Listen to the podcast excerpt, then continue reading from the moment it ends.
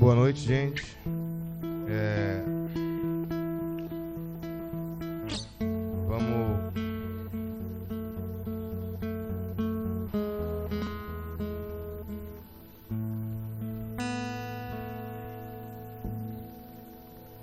Vamos continuar nossa série. O Ministério do Espírito. Na semana passada eu falei um pouco sobre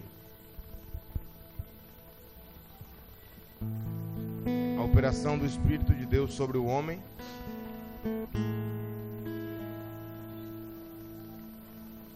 E eu quero continuar hoje falando ainda sobre isso.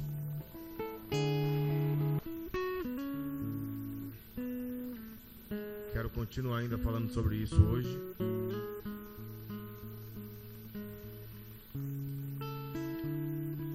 A gente está dentro de uma construção, entendendo aspectos diferentes. Aspectos diferentes na maneira que o Espírito de Deus exerce o seu ministério ou o seu serviço no meio da sua igreja e sobre o homem. Se você quiser rever, eu quero ouvir de novo essa mensagem, você tem onde ouvir, você vai no Spotify, você vai no YouTube que você encontra.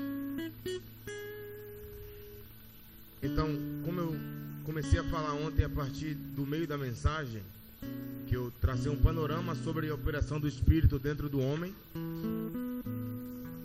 e partir para o entendimento do Espírito operando sobre o homem. A gente falou sobre a movimentação efusiva do Espírito Santo, que é uma manifestação de poder e, na verdade, enquanto o Espírito Santo morando dentro do homem tem a ver com Deus nos salvando, o Espírito Santo se movendo sobre o homem tem a ver com o Espírito Santo usando a cada um de nós para salvar outras pessoas. Enquanto o Espírito dentro de nós é Deus salvando a gente, o Espírito sobre nós é Deus nos usando para salvar a outros.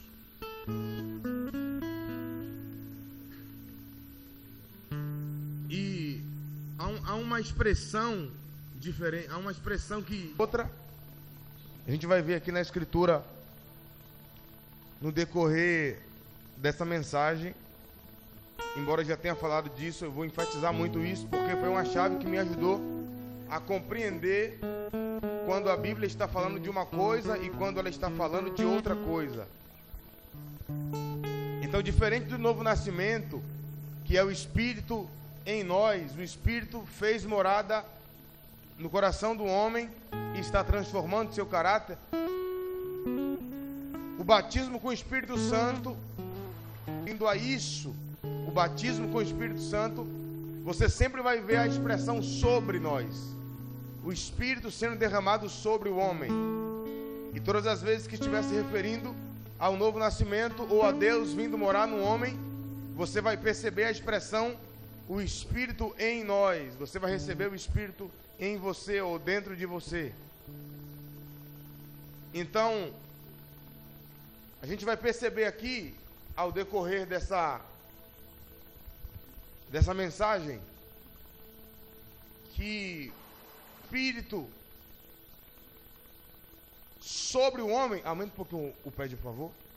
Do Espírito sobre o homem é exatamente aquilo que estava reservado na antiga aliança apenas para uma classe.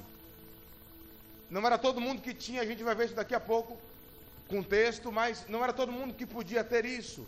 Isso não estava aberto a todos os homens. Isso não estava destinado a todos os homens, mas apenas a alguns deles. E é o Espírito Santo sobre homens para enchê-los na antiga aliança. O primeiro fato que eu quero citar, encontre Êxodo 31, por favor, versículo 1.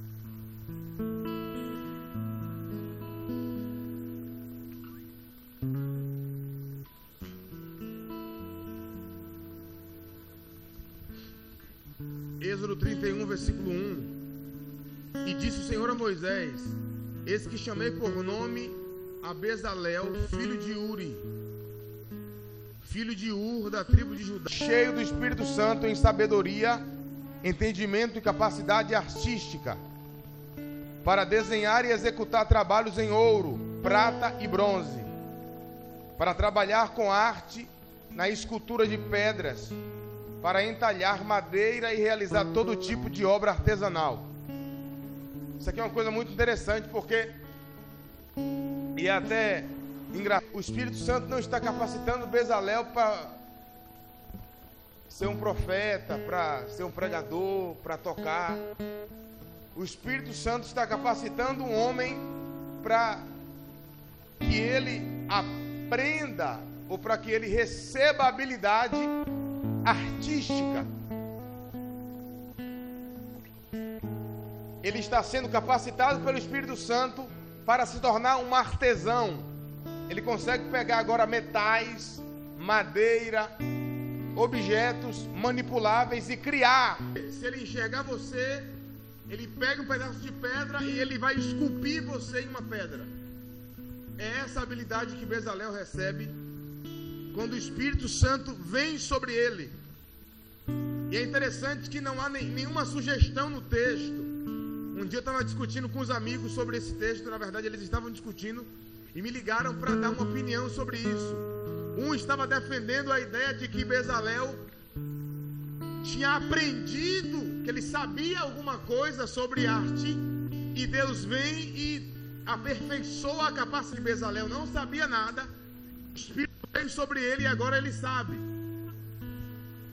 A única questão é que a Bíblia não deixa nenhum tipo de sugestão que nos leve a acreditar que ele sabia alguma coisa sobre isso. Não há absolutamente nenhuma possibilidade nas entrelinhas do texto. Explícita não tem nenhuma, né? Mas não há sequer na entrelinha do texto uma possibilidade de dizer, ah não, ele já sabia alguma coisa. O Senhor pôs Moisés aos filhos de Israel: Vede, o Senhor escolheu e convocou Bezalel, filho de Uri, neto de Ur, da tribo de Judá, e encheu do Espírito de Deus, capacitando-o completamente, com espírito e talento e habilidade artística para projetar, desenhar e executar trabalhos em ouro, prata e bronze, para cortar e lapidar pedras preciosas e entalhar madeira, para todo tipo de obra artesanal e o Senhor concedeu tanto a ele, aqui é o. E o Senhor concedeu tanto a ele como a, a Oliabe, filho de Aimazá, que está aí, boa ideia para nome de filho, viu? Da tribo de, da tribo de Dan. A habilidade de ensinar a outros. Eu costumo dizer que eu tenho dificuldade de ensinar alguém a tocar. Porque eu não fui numa, num, num curso e alguém sentou comigo e é isso aqui, isso aqui, isso aqui, isso aqui. Eu não, eu, não, eu sei.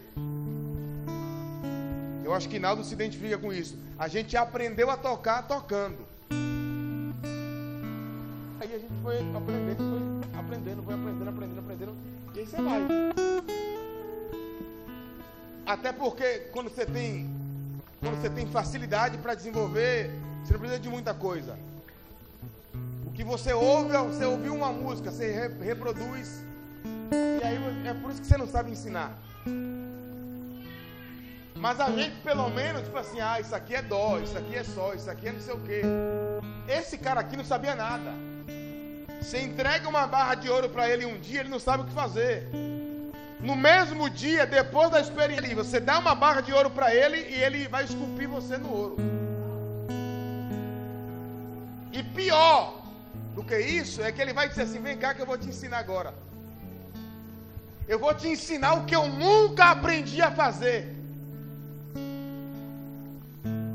Gente, o texto não está dizendo que um anjo, que já seria sobrenatural, né? Sim ou não? Não está dizendo que um anjo sentou com um cara e disse assim: Ó, senta aí que eu vou te dar agora a manha para você fazer. É assim que faz. Não, não é isso que está dizendo. Ele recebeu um download ele recebeu um pacote de dados do mundo espiritual na mente dele. Agora você sabe trabalhar com artesanato, cara. Foi isso que ele. Foi, foi desse jeito que aconteceu.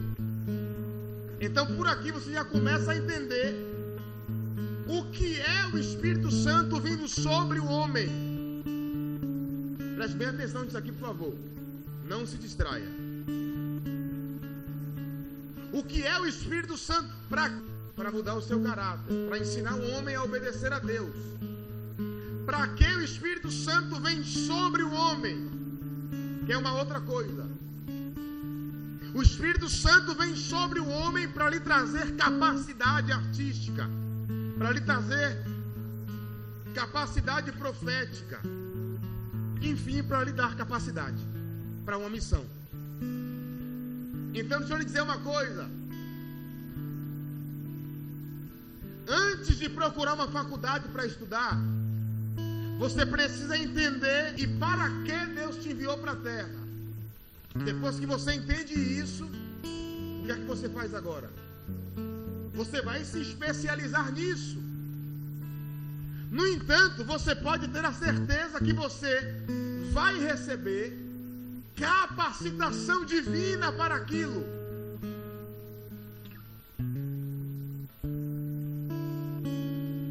Se você nasceu para psicologia, você vai ser psicólogo muito melhor do que aquele que estudou e fez pós e é PhD nisso e não tem a capacitação do estudo. Distribui para todas as áreas.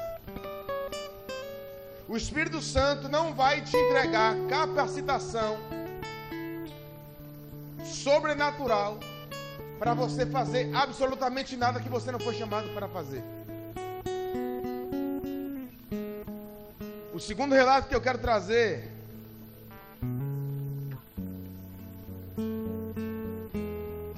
é sobre o Espírito Santo capacitando Moisés para ser líder de um povo e profeticamente também. Números 11, versículo, 16, é, versículo 16. Então o Senhor respondeu a Moisés: Reúne 70 sábios anciãos de Israel. Escute isso aqui. Leia esse texto e entenda bem isso aqui. Deus não falou, Moisés, escolhe homens leigos aí. E eu não estou falando contra aí se fosse isso, não estou falando contra se, fosse, se isso fosse verdade. Se ele dissesse, chama homens leigos, também estava tudo bem, mas ele não disse isso. E daqui a pouco você vai entender porque eu estou enfatizando isso aqui. Reúne 70 sábios anciãos de Israel. Não chama os meninos mais que têm mais experiências, mais experiência e que sejam sábios, que tenham entendimento, sabedoria que tu sabes serem autoridades e escribas entre o povo.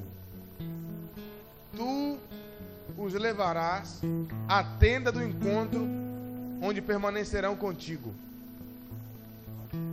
Eu descerei para falar contigo e os abençoarei, tomando uma parte do Espírito que está sobre ti, colocando sobre eles. E assim levarão contigo toda a carga de responsabilidade em relação ao sozinho Deixa eu explicar uma coisa para você aqui. Às vezes parece que Deus está querendo tirar onda com a cara de quem é inteligente. Olha para cá. Reúna homens que são sábios e que sejam experientes, anciãos, cabeça branca e que você sabe que eles são autoridade, o povo já respeita eles. Porque eles vão te ajudar do meu povo. Mas eu tenho que deixar uma coisa clara para eles: a sabedoria humana que eles têm, a experiência que eles têm e a autoridade que eles têm diante do povo nunca serão suficiente para que eles trabalhem para mim. Eu vou precisar pegar a minha unção, o meu espírito que está sobre você e compartilhar sobre eles, para que eles possam desenvolver um bom trabalho. Então, o que é que a gente compreende aqui? Que ninguém está autorizado a fazer a obra de Deus se não. Não importa se você canta bem, se você toca bem, se você fala bem, se você é bem, não interessa isso. Se você não tiver a unção de Deus. Eu não disse que as suas habilidades não interessam. Eu não falei isso. Eu disse que elas não interessam se você não tiver a unção de Deus. São duas coisas diferentes. Você pode tocar muito, cantar muito, você pode fazer show no barzinho, você pode tocar no Rock em Rio e a multidão vibrar. Se você vier para o reino de Deus e você não tiver a unção do Espírito, não, não,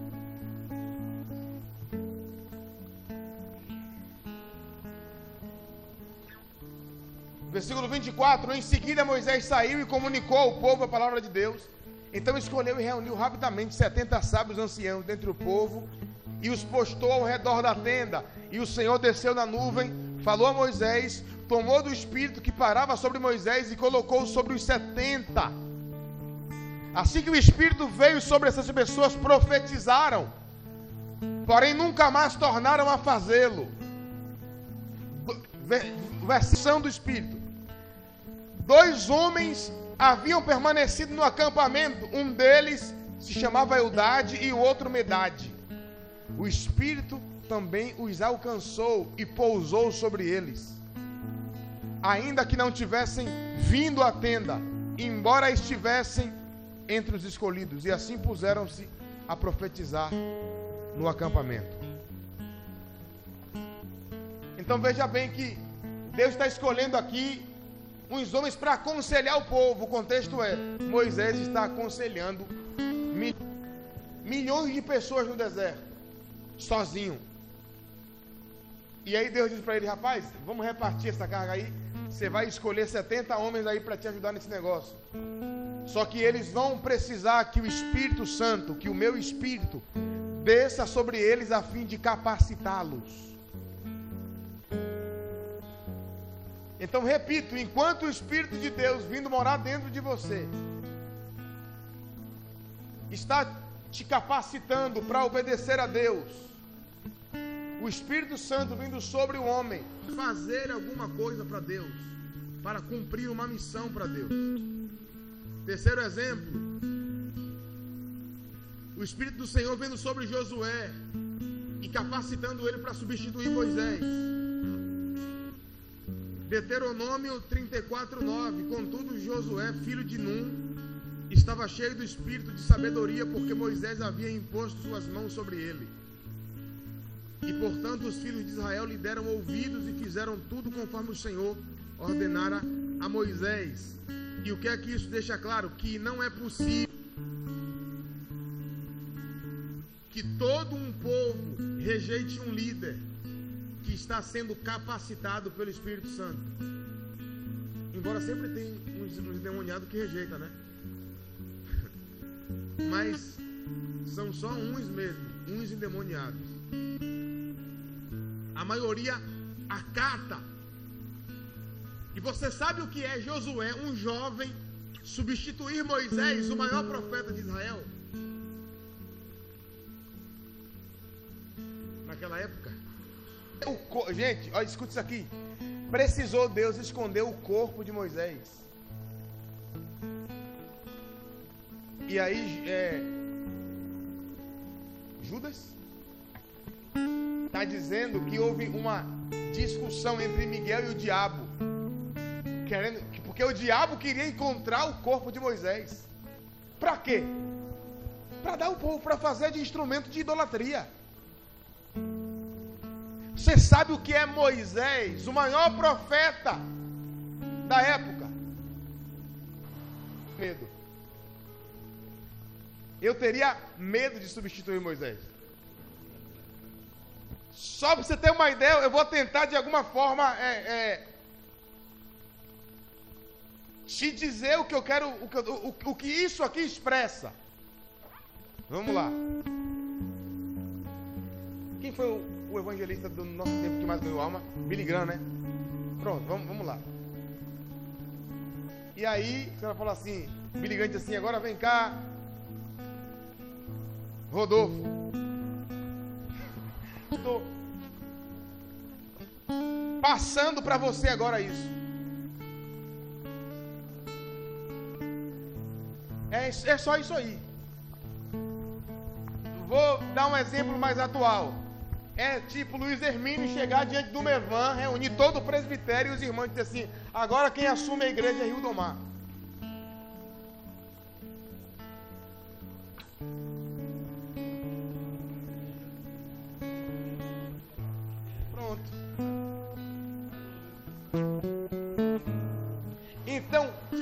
É uma responsabilidade muito grande. Só que atente para o texto. Josué, filho de Num, estava cheio do espírito de sabedoria, porque Moisés havia imposto as suas mãos sobre ele. E por isso, ó, ó, ó, para cá. E por causa disso, porque Moisés impôs as mãos sobre ele e ungiu ele com o Espírito Santo. Os filhos de Israel lhe deram ouvidos.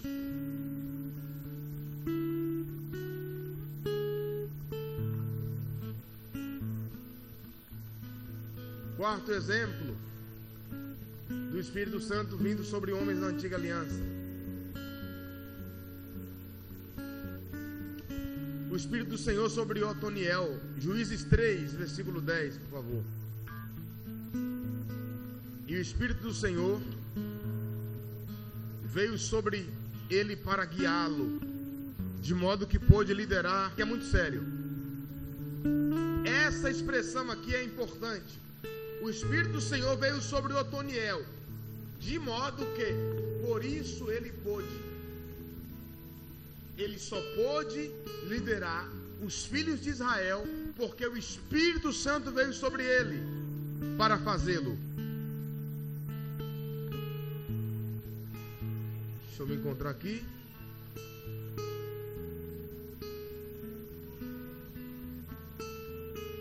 E foi a guerra. E o Senhor entregou a Rishataim, rei da Mesopotâmia, nas mãos de Otoniel, que venceu e dominou o seu povo. E a terra descansou e experimentou paz por 40 anos até a morte de Otoniel, filho de Kenais. Quinto exemplo, o Espírito do Senhor veio sobre Saul para reinar. Esse exemplo aqui é extraordinário. Encontre 1 Samuel 10, 6, por favor. 1 Samuel 10, 6.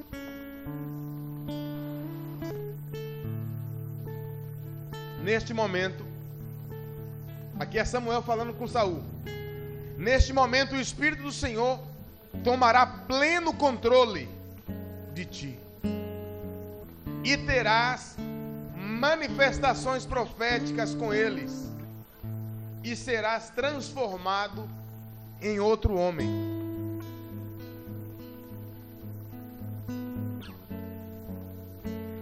Deus escolhe Saul para ser rei em Israel.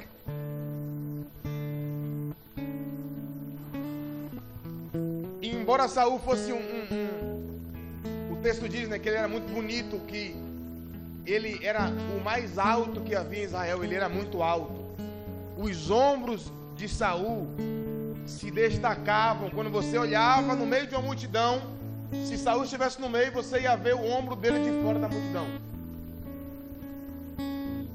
Ele era bonito, ele era alto, mas ele precisava receber uma porção do Espírito do Senhor, a fim de que reinasse com excelência. Só que tem uma coisa séria aqui, a última parte do versículo do Espírito que viria sobre Saul, ele seria transformado em outro homem. E como é que Saul acaba a sua trajetória? Desviado. Você não pode achar que porque o Espírito Santo veio sobre você uma vez, que agora garante que você não vai se perder nunca.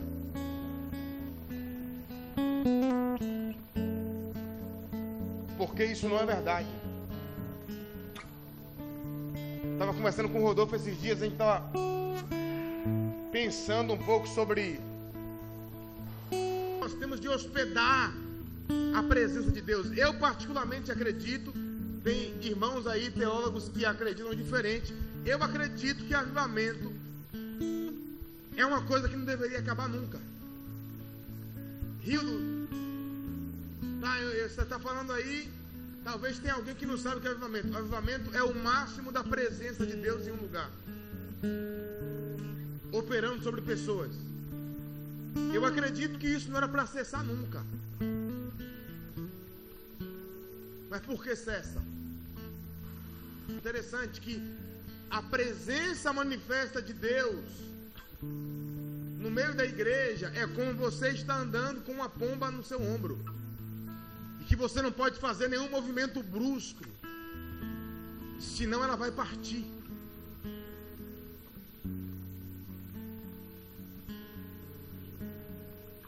Isso é verdade porque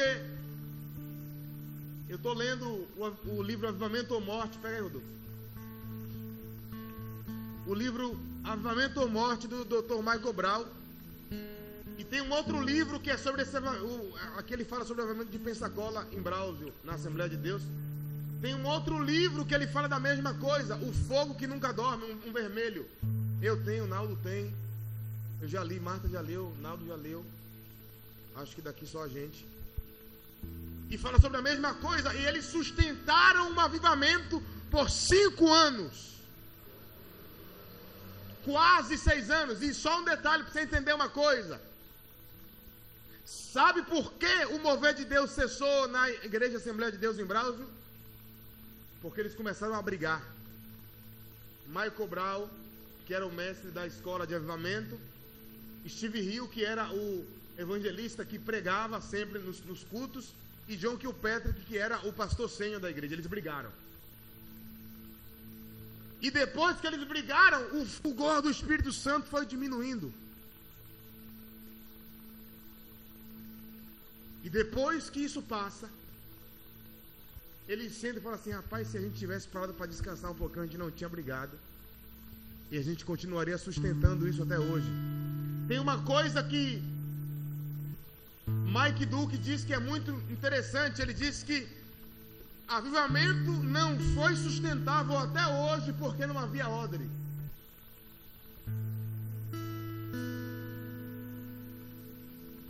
Os homens não foram capazes de sustentar o mover de Deus. E no quesito pessoal, é isso que acontece com Saul aqui. Ronaldo, o Espírito Santo vem sobre Saul.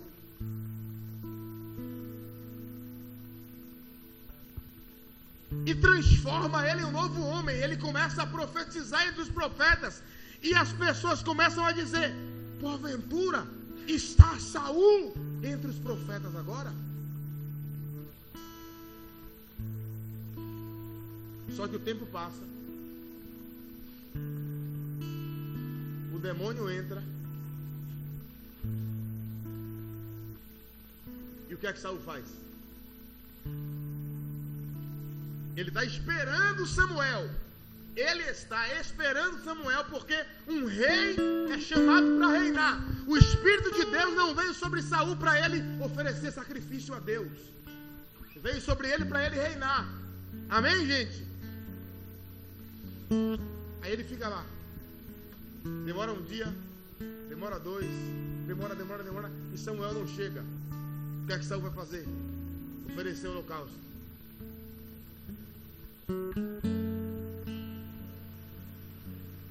Ele desobedece a lei de Deus, cheio de boa intenção. Não, rapaz, eu menti, mas é, a intenção era boa. Não existe boa intenção para pecado, gente. E aí o tempo passa.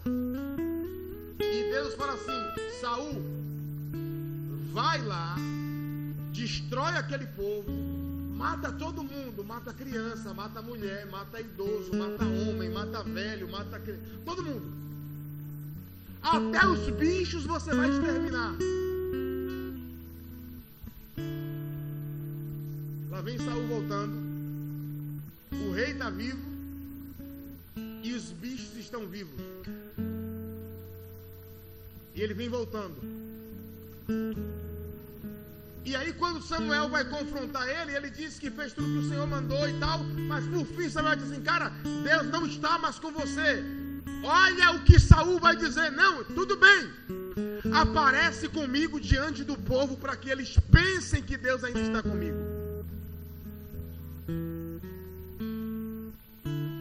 por que, que eu estou dizendo tudo isso? Porque sim, é possível que o Espírito de Deus venha sobre você, traga a glória de Deus sobre você e ainda assim você se perca.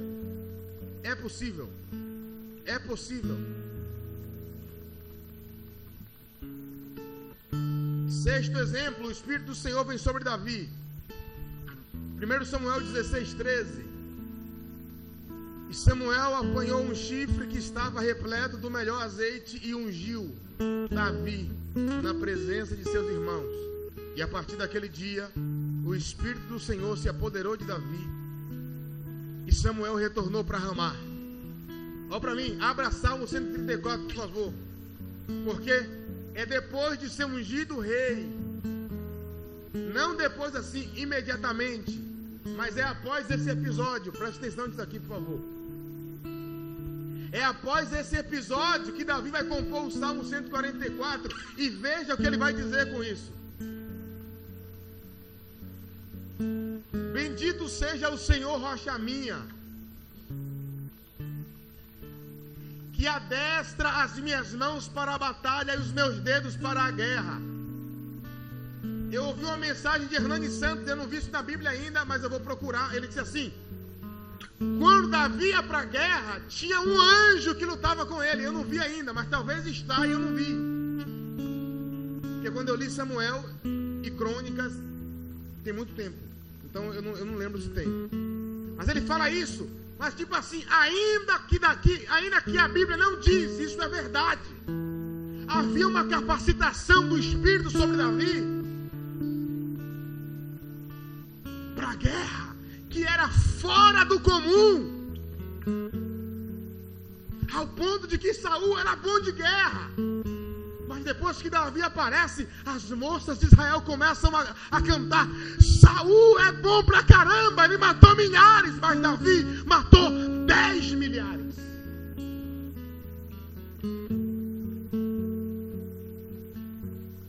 Dez milhares.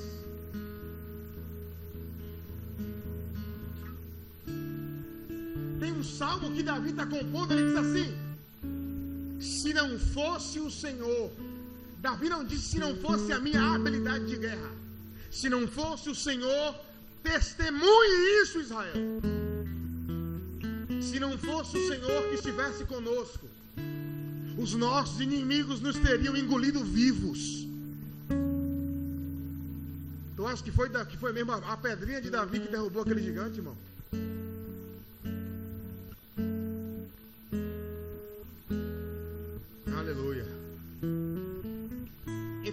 O que, que Deus está dizendo. Davi dizendo: Foi o Senhor que habili... foi o Senhor que adestrou a minha mão para a guerra. É por isso que eu sou bom desse jeito. Irmão, e Davi se tornou tão bom na guerra que ele pega, são 600 na caverna de Adulão? Os 600 valentes de Davi. Cara, o texto diz que você olhava para eles e vocês viam um leão. Não, não é, não é exagero meu. A Bíblia diz isso. Eles tinham face de leão. E a espada era colada na mão deles pelo sangue. Sabe o que, é que texto está dizendo com isso? Era como se a espada e eles fossem uma coisa só. Os caras eram bom de guerra e aprenderam com Davi. E eram os piores. Era só gente maluca. Era a escória da sociedade. Davi pega eles. Eu vou ensinar para vocês o que é que o Espírito de Deus pode tornar um homem.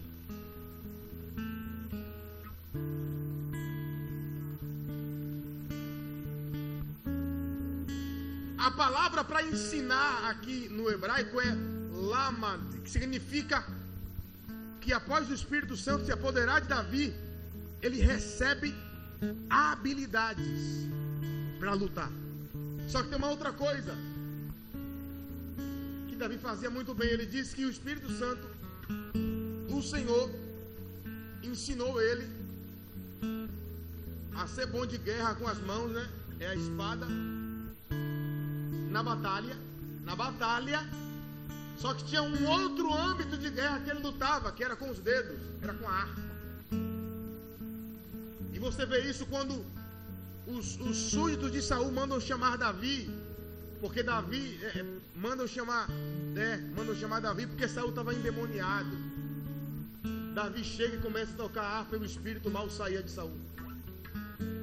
E quando Davi parava de tocar, o espírito mal voltava.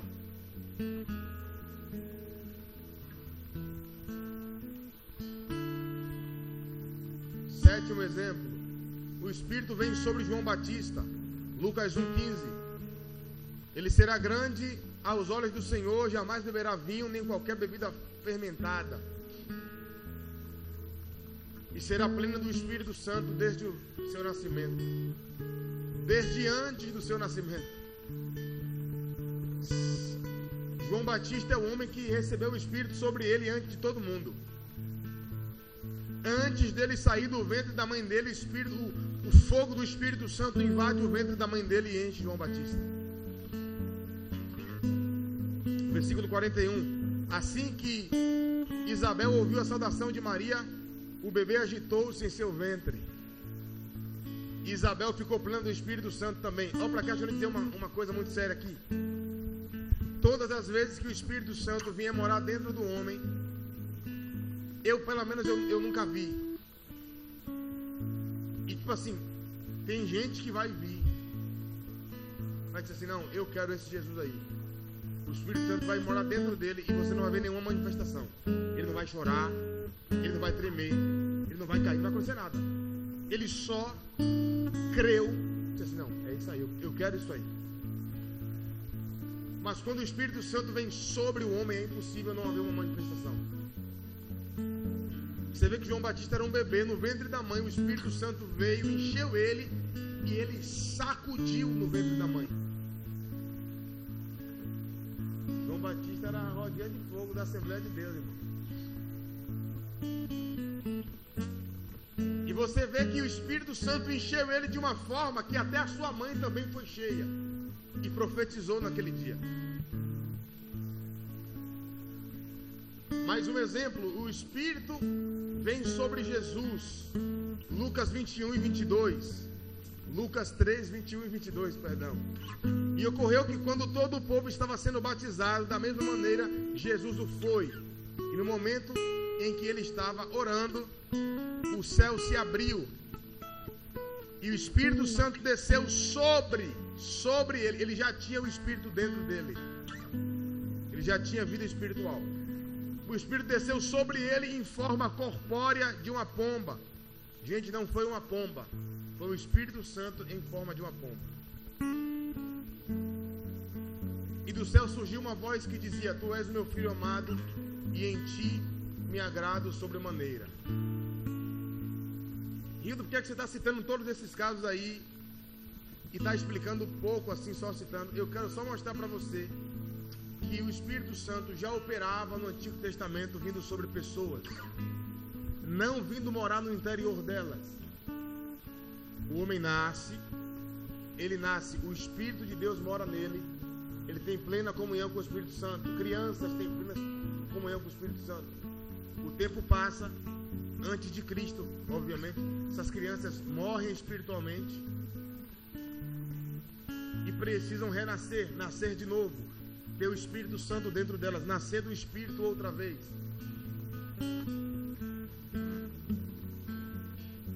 Então o Espírito não é disponível para morar dentro do homem, porque o novo nascimento não está disponível ainda.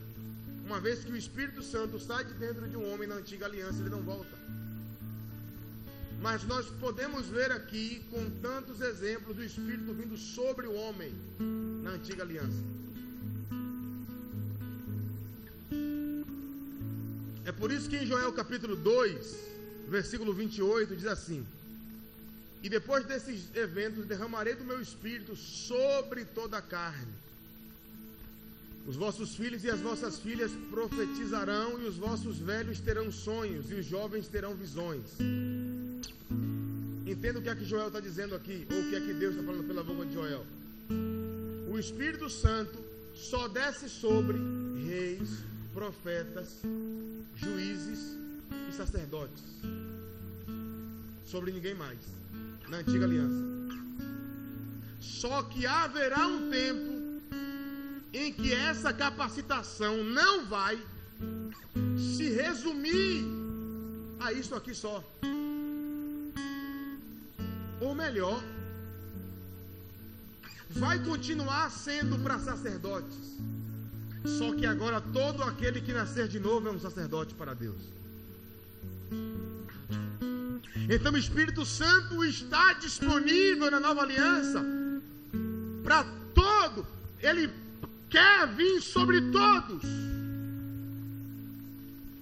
É esse o apontamento profético que Joel está fazendo. Fiquem tranquilos, haverá um tempo em que o Espírito Santo virá capacitar todos os homens. Por quê? Porque todos os homens que nascerem de novo, detalhe, viu? Todos os homens crentes, pelo amor de Deus. Só para ficar claro. Não vou cometer o erro da irmã, né? Lá que falou. Jesus falou que o mundo não pode receber o Espírito Santo nem dentro nem sobre, obviamente, né? O Espírito Santo está operando no mundo todo, convencendo o homem do pecado, mas não morando nele. Para ser morada do Espírito Santo, tem que nascer de novo. E após nascer de novo, o homem recebe a capacitação do Espírito Santo sobre, é, é, sobre ele. Mas o que é Joel está dizendo aqui? Que nessa nova aliança, todo aquele que nascer de novo terá o Espírito Santo disponível para ele coisa que na antiga aliança não existia. Volte para Números 11, versículo 27. Eu vou provar isso para você na escritura aqui. Um jovem correu e foi anunciar a Moisés. Eu creio que é Josué, esse jovem aqui. Eis que Eldade e Medade, exclamava ele, estão profetizando no acampamento. Versículo 28. Josué, filho de Num, que desde a sua mocidade auxiliava Moisés, tomou a palavra e rogou-lhe: Meu senhor Moisés, proíbe-os. 29. Contudo, poderou-lhe Moisés: Estás ciumento por minha causa? Bom seria se todo o povo do Eterno profetizasse e que o Senhor depositasse o seu espírito sobre eles. Moisés deixando claro aqui que naquela época o Espírito Santo não estava disponível sobre todas as pessoas.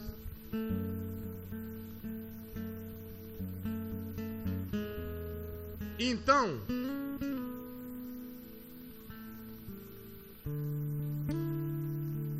a gente vai ver que isso, isso que foi profetizado, isso que foi dito, precisa se cumprir, porque foi uma profecia verdadeira.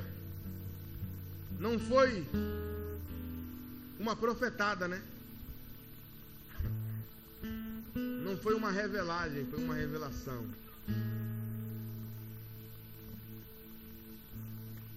Em Atos capítulo 2, versículo 1, o texto vai dizer o seguinte: a completar-se o dia de Pentecostes estavam todos reunidos em um só lugar, e de repente veio do céu um barulho, semelhante a de um vento soprando muito forte. E esse som, gente, sabe o que é isso aqui? Quem já andou de avião faz assim? Quem já? Legal. Mas você que, que, que nunca andou, você já assistiu algum filme e você ouviu aquele barulho da turbina? É aquilo ali. Foi isso que eles ouviram. Viu como é que você sabe disso? Em 94, eu acho, não vou lembrar. Aqui em Quebec, no Canadá, eles ouviram a mesma coisa.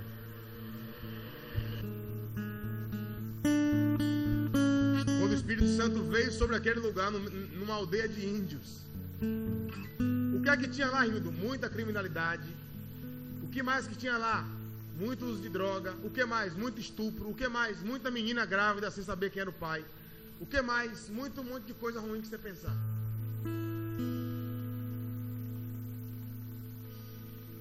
Aí o Espírito Santo veio com esse mesmo barulho aqui.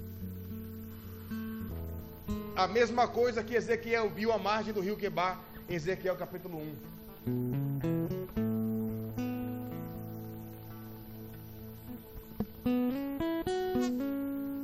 Um barulho semelhante a um vento soprando muito forte, esse som tomou conta de toda a casa onde estavam assentados. E todos viram distribuída sobre eles língua de fogo que pousou sobre cada um deles. E todos foram cheios do Espírito Santo e começaram a falar em outras línguas, de acordo o poder do próprio Espírito lhes concedia que falassem. Rildo, como é que você prova que esse texto está falando sobre o que Joel profetizou, que você acabou de ler? Venha para o versículo 14, por favor. E aconteceu que, colocando-se em pé, juntamente com os onze, Pedro tomou a palavra em alta voz e disse: Homens judeus e todos que habitam em Jerusalém, permitam que vos esclareça o que se passa. Dai, pois, atenção às minhas palavras. Deixa eu só dizer uma coisa muito séria aqui. Desde a época de Jesus e dos apóstolos,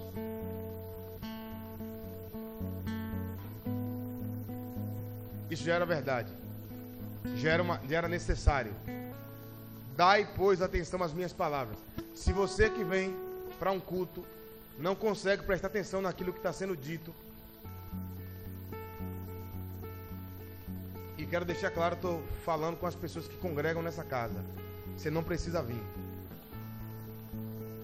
Se você vem para cá, se você congrega aqui, você vem para cá, brincar de ler petit petit polar com uma criança, ficar mexendo no celular, ficar dando risadinha, tudo que acontecer, distrair, não vem, cara. Fica em casa, que poupa esforço nosso e poupa o seu tempo também. Não podia deixar de passar, é, é, deixar passar essa oportunidade que, que Pedro me deu aqui. Dai, pois, atenção às minhas palavras. Estes homens não estão embriagados como pensais, até porque são apenas nove horas da manhã. Muito diferente disso, o que está acontecendo foi predito pelo profeta Joel. Olha ele dizendo aqui: é o que Joel disse que está acontecendo. Versículo 17: Nos últimos dias, diz o Senhor, derramarei do meu espírito sobre toda a carne. E os seus filhos e suas filhas profetizarão, e os jovens terão visões, e os velhos terão sonhos. Sobre os meus servos e as minhas servas derramarei o meu espírito naqueles dias, e eles profetizarão. Pedro deixa claro que aquilo que Joel profetizou, Pedro está dizendo: Ei, povo, abriu uma janela. O que Joel disse que ia acontecer, já começou a acontecer. E talvez você se pergunte, Rildo, mas essa promessa não foi só para eles? Eu vou te provar que não. Versículo 39, Pedro vai dizer: Porquanto a promessa pertence a vós, falando sobre eles ali, e os vossos filhos, os filhos deles que estão ali. Só que aí Pedro vai expandir e a todos que estão distantes, me incluindo na promessa. Pedro falando para aquele povo, povo que está aqui agora, ó, a promessa é para vocês, mas é para os vossos filhos. Mas não é só para vocês e para os vossos filhos, é para todos os que estão distantes falando sobre outras nacionalidades. E enfim, para todos quantos o Senhor nosso Deus chamar. Aleluia. Aqui Pedro diz que a promessa é para todos. Porque o chamado de Deus é para todos. Ele está chamando a todos. Tem uma frase de, de, de, alguém aí que eu não sei, a gente, a gente que eu esqueci de quem é a frase, uma frase aí que diz que não há um só metro quadrado da terra que Deus não queira. Não há uma só pessoa no mundo. Gente, existe quantos bilhões de habitantes no mundo? Sete bilhões e pouco? Não há desses sete bilhões e pouco nenhuma só pessoa que Deus não deseje.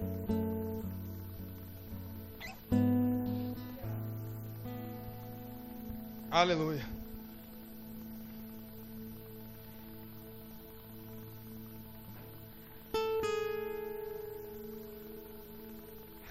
Eu vi, mano.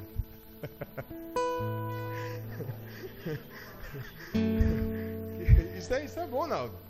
Gente. Abra João 7,37, por favor, para te mostrar uma coisa. João 7,37 diz assim: No último dia, o mais solene dia da festa, colocou-se em pé Jesus, em pranto.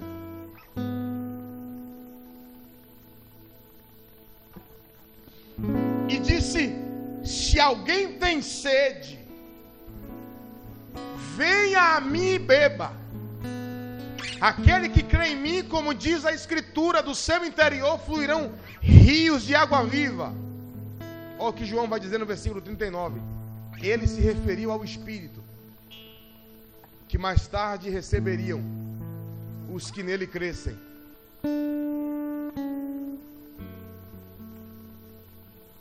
Pois o Espírito Santo até aquele momento não fora concedido, porque Jesus não havia sido ainda glorificado.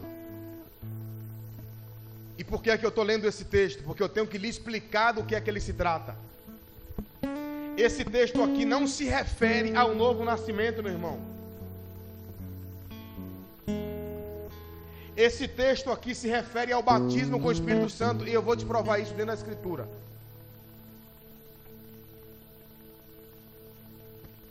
A primeira coisa que você tem que entender é que João está explicando aqui sobre essa experiência. Que essa experiência de João capítulo 7, 37, 38, só iria começar a acontecer depois que Jesus fosse glorificado. A experiência do novo nascimento em João capítulo 20, versículo 22, 23, acontece. Ou seja, o Espírito Santo é concedido ao homem para morar no homem, para regenerar o espírito do homem. Em João 20, após a ressurreição, Jesus ainda não havia sido assunto aos céus, ele só estava ressuscitado, ele ainda não estava glorificado.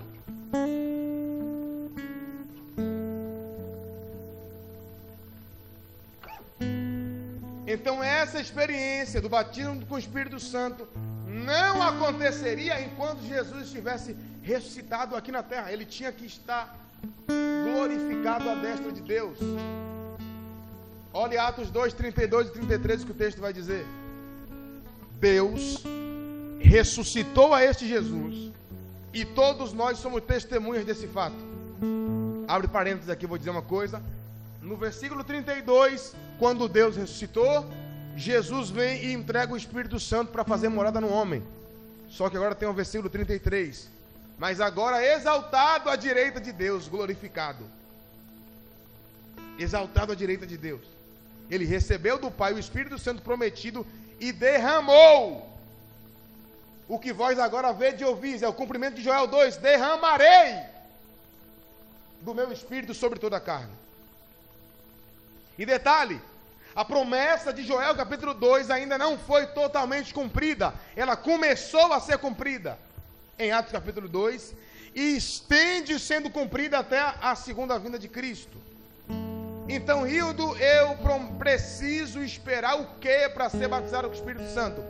Biblicamente, você não precisa esperar nada se você já nasceu de novo.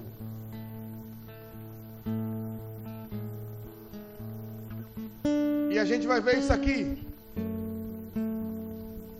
em Atos capítulo 8, versículo 14,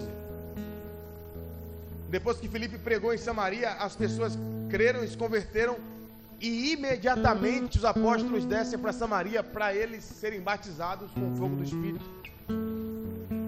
Então os apóstolos de Jerusalém, ouvindo que o povo em Samaria havia acolhido a palavra de Deus, enviaram para lá Pedro e João. Alguém está com calor aí, gente? Os ventiladores estão chegando já. Chegou um. Não sei por que veio um separado, desgarrado e tá vindo dois aí. É, acho que está nascendo de novo.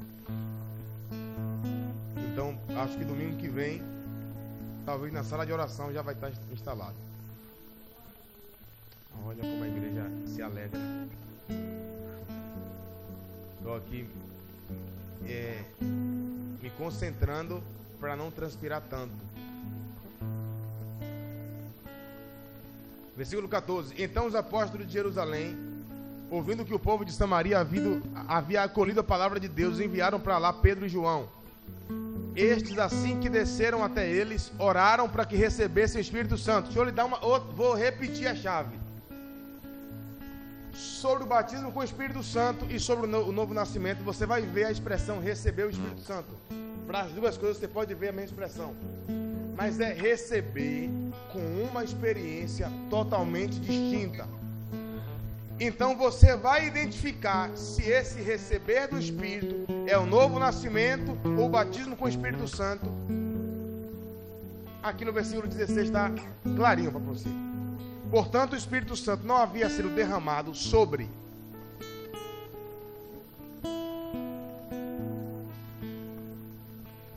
Você entendeu?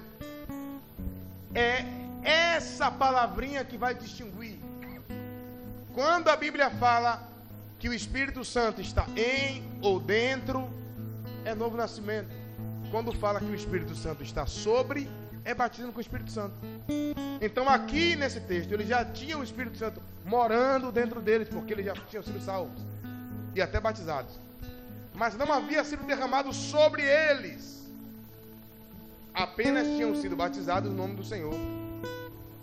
Sendo assim, à medida que Pedro e João lhe impunham, lhes impunham as mãos, recebiam estes o Espírito Santo, mas na experiência do batismo.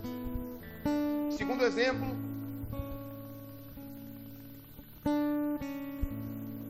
Paulo, três dias após se converter, foi batizado com o Espírito Santo. Versículo 17 de Atos 9. Então Ananias foi entrando na casa.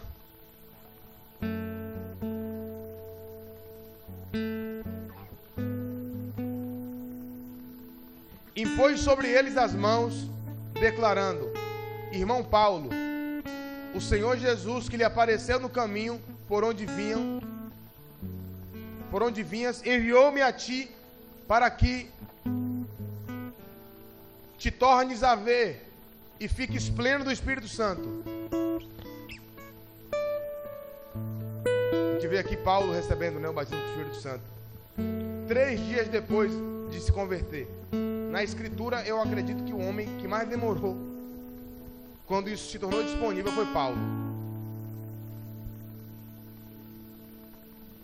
três dias. Se Marta tivesse na Bíblia, ela, ela, seria mais antiga, 19 anos. Eu não lembro. Ah, não, tem, tem gente que é, tem um cara lá na ilha que ele tem 40 e poucos anos e ele é crente há muito tempo, véio. E ele não é batizado de Espírito Santo, não. Então você está longe do recorde. 19 anos é pouca coisa. Eu demorei 17 anos. Você demorou quanto tempo? 17, Rodolfo também. Você não. Você foi criança, não foi? Naldo, logo, logo criança, mas, mais 12 também é muito tempo, seu Naldo. Tá mais fácil, mas é, é verdade. É, então, Paulo é o que mais demora na Bíblia. Três dias. Que a Bíblia fala de tempo assim. Mas tem uns caras aqui também que a Bíblia não, não fala o tempo. Os, os 11 homens efésios Atos 19, versículo 1. E aconteceu que, enquanto Apolo estava em Corinto, atravessou as regiões altas e, chegando a Éfeso, encontrou ali alguns discípulos. Indagou: Recebestes o Espírito Santo na época em que crestes? Olha para cá. Esse receber o Espírito Santo aqui, Paulo está perguntando acerca da experiência do, do, do batismo com o Espírito Santo e não do novo nascimento. Porque o, a jogada aqui é a seguinte: vocês foram batizados com o Espírito Santo quando nasceram de novo? Essa é a pergunta. Recebestes o Espírito na época em que crestes? Porque quando você crê e você nasce de novo, o Espírito Santo vem morar em você. Mas não, obviamente, vem o batismo com o Espírito Santo. Né? É para vir, mas não é automático. Ao que lhe replicaram, de forma alguma, ó a resposta dos caras: nem sequer sabemos que existe o Espírito Santo. Versículo 3. Diante disso, Paulo questionou: ora, em que tipo de batismo foste batizados então? E eles declararam: no batismo de João. E Paulo disse: o batismo realizado por João foi um batismo de arrependimento. Ele ordenava ao povo que cresce naquele que viria depois dele, ou seja, em Cristo. E compreendendo isso, eles foram batizados em nome de Jesus na água, obviamente. Quando Paulo lhes impôs as mãos, veio sobre eles o Espírito Santo. Veio sobre, sobre, sobre, sobre eles o Espírito Santo. E começaram a falar em línguas e a profetizar. Então, como a gente não sabe quanto, quando foi que esses 12 varões efésios creram, então não posso dizer que eles foram os que mais demoraram e nem que eles foram os que menos demoraram. Que eu tenho é que Paulo foi três dias e, biblicamente falando, é o que mais demorou na escritura, três dias. Talvez os caras demoraram 50 dias, mas a Bíblia não diz, então não digo também. Qual é a evidência primária de que alguém recebeu o batismo com o Espírito Santo? Só para deixar claro, falar em línguas. Rildo, mas é muito pequeno falar em línguas, irmão. É, é, não é eu que tenho que dizer se é pequeno ou se é grande. É a Bíblia que tem que dizer. Um dia eu estava conversando com um rapaz, uma, depois da escola bíblica, ele questionou como é que vocês querem diminuir se alguém é cheio de Deus ou não, porque falou línguas. Eu falei, irmão, não sou eu que estou falando, nem eu que estou diminuindo nada, não. É a Bíblia que está dizendo. Que é evidência e, gente, e é óbvio, se você foi cheio do Espírito Santo e falou em línguas e não desenvolve santidade, isso é, é pouco também, não significa muita coisa. Mas a Bíblia diz que a evidência inicial é o falar em línguas e ponto final. Vários relatos. Eu vou tratar primeiro vários relatos. Atos 2,4, tá óbvio, né? Não preciso nem ler isso. Atos 10, 46. Aqui é Pedro pregando na casa de Cornélio. Pedro está no meio do sermão, bro. Meio da mensagem assim, o Espírito Santo vem. E acontece isso aqui. E todos que ouviam, porquanto os ouviam se expressando em línguas estranhas e exaltando a Deus, diante disso exclamou Pedro. É só o versículo 10, mas se você quiser em casa, você lê o contexto. Mas aqui é só deixando claro que o Espírito cai sobre as pessoas na casa de Cornélio e eles começam a falar em línguas. Atos 19, 6. Quando Paulo lhes impôs as mãos, veio sobre eles o Espírito e começaram a falar em línguas e a profetizar. A experiência de Paulo, Atos 9,17. Ananias entra, impõe as mãos sobre ele, ele ficou cheio do Espírito Santo. O texto não diz que ele falou em línguas naquele momento, mas também não diz que ele não falou. Quando a gente pega a regra da primeira menção, Atos capítulo 2, e a gente vê qual é a principal evidência gente replica. Mas olha o que Paulo vai dizer em 1 Coríntios 14, 18. Dou graças a Deus porque falo em línguas mais do que todos vós. Então, sim, Paulo foi batizado com o Espírito Santo e falou em línguas. Uma outra coisa muito básica que também usam esse texto para questionar a gente. O capítulo 8 de Atos, versículo 18 e 19. E, e detalhe, recente, eu estava conversando com vários teólogos sobre isso, conversando. E aí, velho, o que é que você acha? Sobre o batismo do Espírito Santo, a evidência é o quê? E conversei com muita gente, eu ouvi muita coisa, mas não dá para negar, tá escrito, velho. Não dá para você negar. Ah, não, mas fulano de tal, eu não quero saber de fulano de tal, eu quero saber da Bíblia, irmão. Uma pergunta que eu me faço, que eu sempre me fiz, em Atos 8. Olha o que vai dizer o versículo 18. Observando Simão, que o Espírito era concedido por meio da imposição das mãos dos apóstolos. Ofereceu-lhes dinheiro, propondo: Dai-me também a mim este poder, para que a mim, para que a quem eu impuser as mãos ganhe o Espírito Santo. A pergunta é: o que era que Simão via acontecendo com aquele povo? Ele via uma demonstração física. Era visível o que estava acontecendo. Não era como alguém diz, vem cá que eu vou orar para você ser batizado no Espírito Santo. Espírito Santo bate ele agora. Pronto, é, plena fé. Você recebe aí você vai embora. Isso é baratinho, irmão. Eu, eu já vi isso, cara. Inclusive, que houve muito, que a gente gosta muito. Mas deu essa mancada. Falei, não, não é por aí não. Isso aí é baratinho. Uma pergunta muito peculiar: por que eu preciso receber o Espírito Santo sobre mim? Atos 1, versículo 8: Contudo, recebereis o poder do Espírito Santo quando ele descer sobre vós, e sereis testemunhas tanto em Jerusalém, Judeia, Samaria, confins da terra. Você precisa ser batizado com o Espírito Santo para testemunhar Jesus. Detalhe. Ah, Rio mas eu não sou batizado com o Espírito Santo ainda, mas eu falo de Jesus. Beleza. Pode continuar falando. Mas Jesus quer que você testemunhe Ele com poder. Porque se você, ah, não, que eu falo muito de Jesus lá no meu trabalho, irmão, você não tem poder, é só filosofia. Tem um monte de gente aí falando de Jesus e, e, e não está acontecendo nada. Inclusive nas igrejas. As igrejas cheias de pessoas vazias. A maioria das igrejas não há qualidade nos discípulos. As pessoas vivem em pecado, as pessoas falam mal uma das outras normalmente. Acaba o culto, dão a bênção apostólica, as pessoas saem e elas param na frente da igreja, aquele monte de gente, nada de errado nisso, isso é massa. Mas não fala mal de ninguém. Os grupinhos estão falando, um grupinho falando mal do outro grupinho.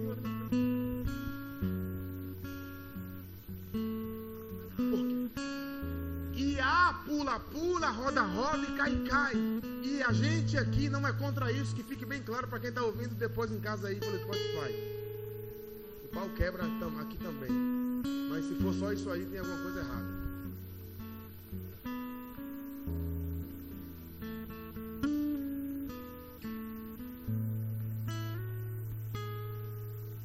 Você tem que testemunhar Jesus com poder. oitavo tópico, quais são os benefícios do batismo do Espírito Santo ou Espírito Santo sobre mim. Eu falei na, na mensagem passada, 1 Coríntios capítulo 12. É a liberação do, dos dons do Espírito. É exatamente isso. Pregar o Evangelho com poder é você ir equipado pelos dons do Espírito. É você começar, Lana, a, a falar para alguém algo sobre Deus. E a pessoa, está falando da, minha vida. Está falando da, da isso se chama palavra de conhecimento.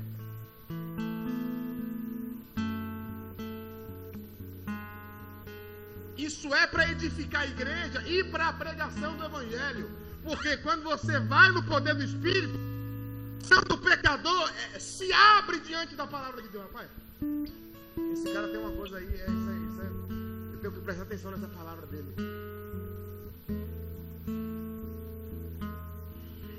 Nono tópico, e aqui eu encerro. Porque a gente, a gente se atrapalha em uma coisa.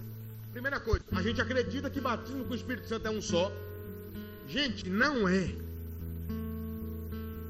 Você tem que ser cheio do Espírito Santo todo dia. Você tem que se encharcar da presença dele todo dia.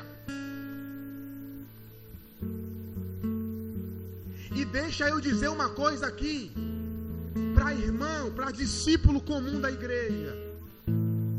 Beleza. Um devocionalzinho para ele está ótimo. Mas para quem ministra na igreja, irmão, se você está orando só uma hora por dia e você está pouco. Imagina se não está orando.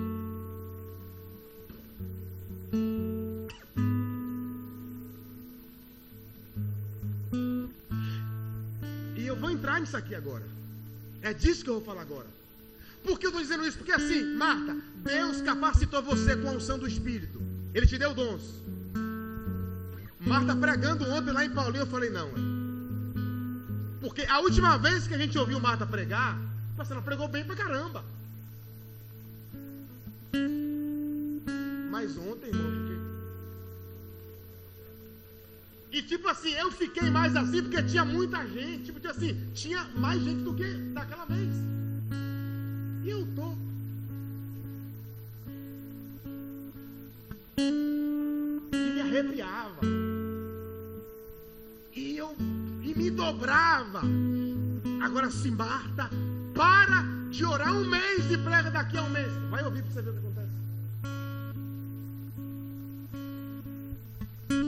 Você sabe por que é que você tem que levar o carro a cada 10 mil quilômetros rodados para trocar o óleo? Porque embora você, tipo assim, você pega e bota combustível nele, mas se o óleo estiver velho, as peças do motor ficam se agredindo entre si. Isso é oração na vida de um ministro do Evangelho. Isso é oração na vida de quem canta, de quem prega, de quem toca na igreja. Se você não tiver fazendo a revisão, e a revisão do óleo do homem espiritual não é a cada 10 mil quilômetros rodado, é todo dia. Você tem que acordar todo dia e a primeira coisa, porque é a primeira, porque se você deixar para ser a última, talvez você não faça.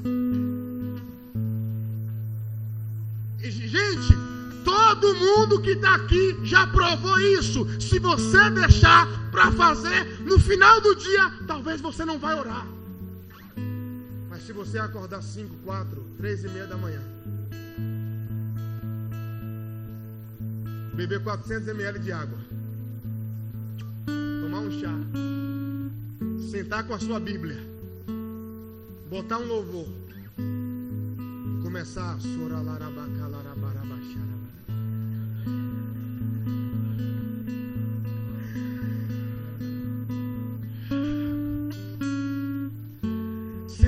sabotar nunca. E um dia eu estava conversando com ele, eu falei, Naldo, a gente não pode sair desse lugar. Existem pessoas que dependem de que a gente esteja nesse lugar. Porque, irmão, quando você está aqui cantando ou pregando, principalmente cantando ou tocando, você está tornando o ambiente favorável para que alguém tenha uma experiência com Deus.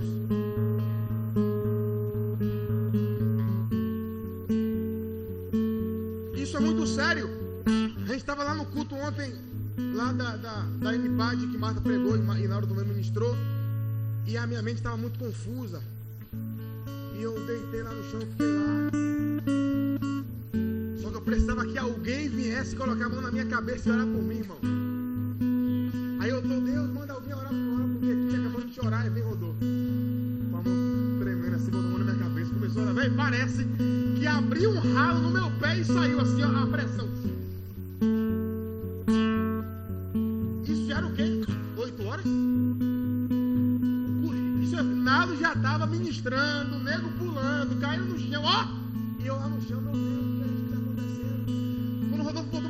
começou a orar, eu falei, opa, saiu. O que estava pesado aqui saiu. Levantei, aí começa a ajudar mais normal. Anda pra lá, anda pra cá, bate palma, grita e fala com fala com Eu sou desse jeito.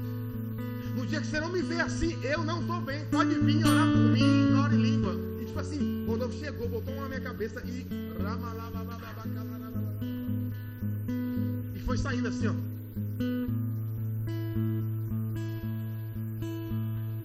Agora, se Rodolfo não tiver essa vida de oração em casa, ele chega, primeiro lugar, o Espírito Santo nem consegue comunicar. Vai lá e ora que o Domar está pedindo uma oração agora, vai lá orar. O cara nem consegue entender. E se vai, vai, vai pesar mais.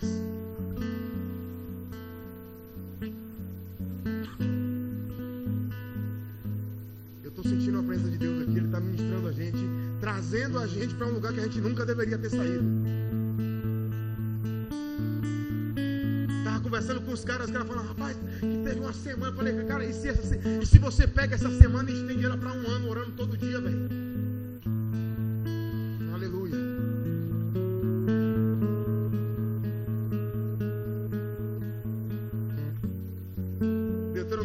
4,10 é o que o texto vai dizer: Em Israel, todavia, nunca mais se levantou um profeta como Moisés, a quem o Senhor houvesse dialogado face a face. Gente, sabe o que é dialogar face a face? Quando você abraça alguém, a sua face encosta na face dela. Isso é face a face. Também jamais surgiu alguém que realizasse milagres sinais portentosos e maravilhas semelhantes àqueles dias em que Moisés, em obediência às ordens do Senhor, fez no Egito contra Faraó, contra todos os seus servos e exércitos, e contra a terra dos egípcios.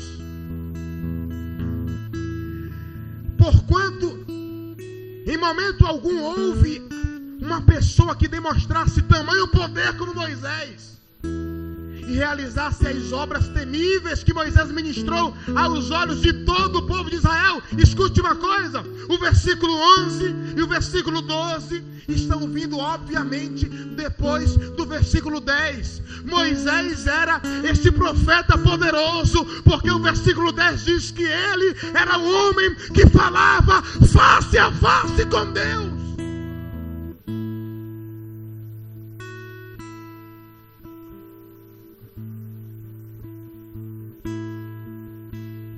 Ao ponto que em Êxodo 33, Josué observou isso. E quando ele percebeu que Moisés, que a nuvem da glória descia na tenda da congregação para falar com Moisés.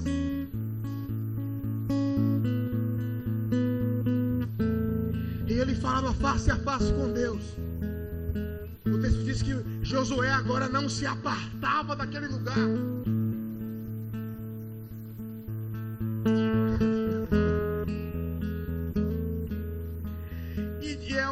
Trecho de uma outra mensagem que eu prego. Se Josué, olhe para mim aqui em nome de Jesus. Se Josué estiver, eu não sei se tá, eu não sei se da eternidade do céu dá para ver o que acontece aqui, eu nunca fui lá.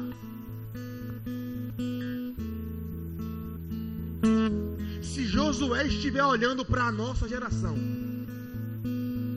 ele está muito chateado com a gente.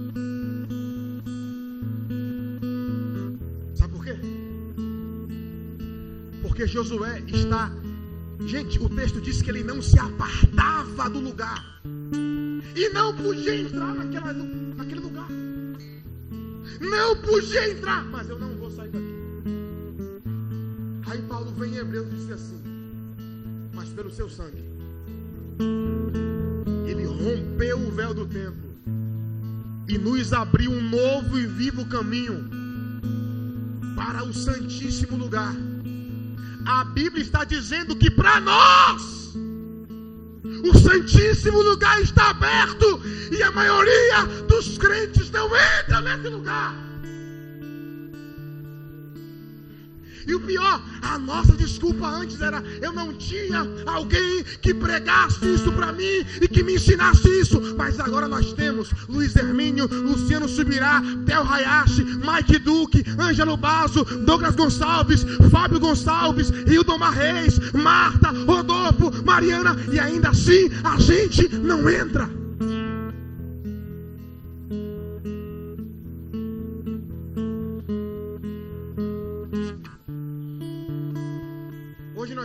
Literaturas que nos instigam a desejar esse lugar, mas nós preferimos o TikTok, o WhatsApp, o Rios do Instagram, o Netflix. E nós somos tão rasos, tão rasos, que se a igreja entrar em recesso, a nossa vida espiritual também entra. Isso não é para todo mundo, mas é para muitos. Nós somos tão rasos que a gente consegue ser preguiçoso na hora do culto e da oração, mas se a gente sair daqui agora e for ali comer uma pizza, todo mundo se alegra. Isso prova o quão nós valorizamos as coisas desse mundo e não valorizamos o Senhor.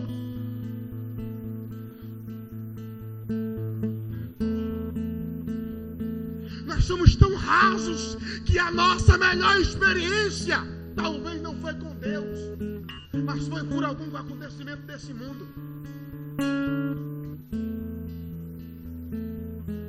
E nós ainda temos coragem de perguntar aonde está o poder da igreja de antigamente. E eu vou lhe responder: está no mesmo lugar de antigamente.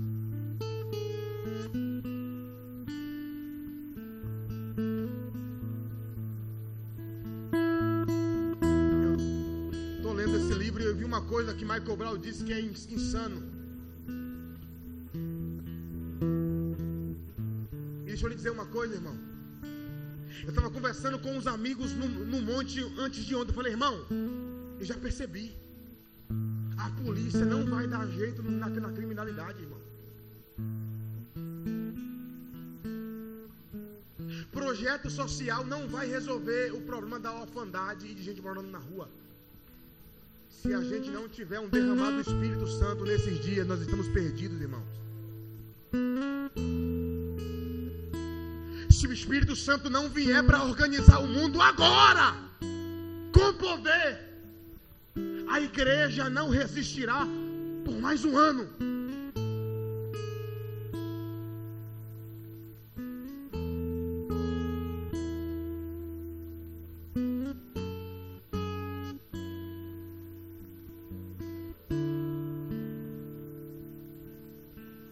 Jesus foi cheio do Espírito Santo no Jordão depois de ser batizado. Ele já tinha o poder do Espírito Santo. Só que ele entendia que não basta ter o poder, é necessário andar nesse poder. Ele foi jejuar e orar por 40 dias. No versículo 14 de Lucas 4 diz que ele sai do deserto andando no poder do Espírito Santo. Deixa eu lhe dizer uma coisa. Estou me sentindo mal. Esse é o propósito da mensagem. Você sair daqui péssimo consigo mesmo. Para ver se você fica bem com Deus.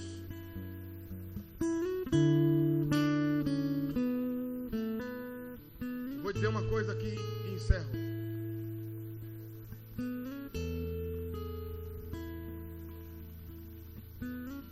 Somente o jejum a oração e a leitura da palavra pode fazer com que você seja um cristão normal. Se você não faz essas três coisas, você no máximo vai ser um cristão comum. Como assim? Qual é a diferença de comum e normal? Normal é o cristão da Bíblia. Comum é o cristão de hoje em dia.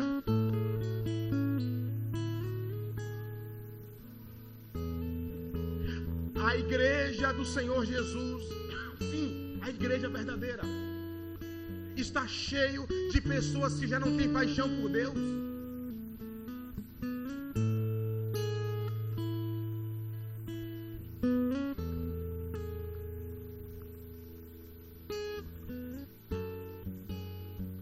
Eu desejo que você vá para casa com essa mensagem na sua cabeça.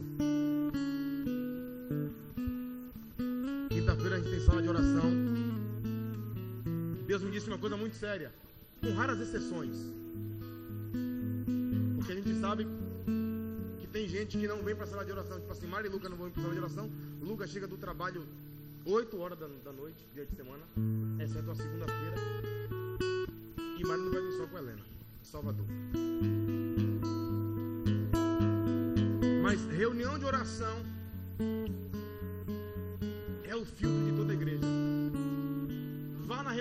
de igreja você vai saber quem vestiu a camisa do reino de Deus. Rio, o que é que você quer dizer com isso? Venha passar de oração, irmão. Venha orar em nome de Jesus, cara.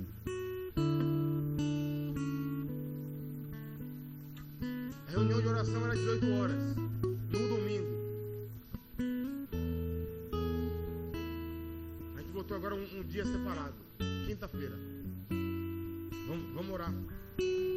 fazer alguma coisa, mas Deus decidiu operar por meio de uma igreja que ora. Mas está tudo bem. Rio se ninguém vier, não tem problema. O que Jesus, alguém ouvir e abrir a porta, ele entra. Não é se, se todo mundo ouvir entrar. Se uma pessoa. E eu tenho certeza que ele já achou mais de uma pessoa. Deus abençoe a todos. Como é seu nome, mano? Júnior. Raíssa. Larissa. Deus abençoe vocês, sejam bem-vindos, volte sempre, viu? Todo domingo a gente está aqui. Dia de quinta tem reunião de oração, 18h30. Vocês são bem-vindos. Lana, seja bem-vinda, Lana. Viu? Volte sempre. De, de Lana, velho. Tá, tá, tá me tirando, velho. Tá me tirando. Júnior. E Larissa. Não, deu. Eu falei, mas eu estou avançando. Deus abençoe todo mundo. Corte lacaniano, irmão.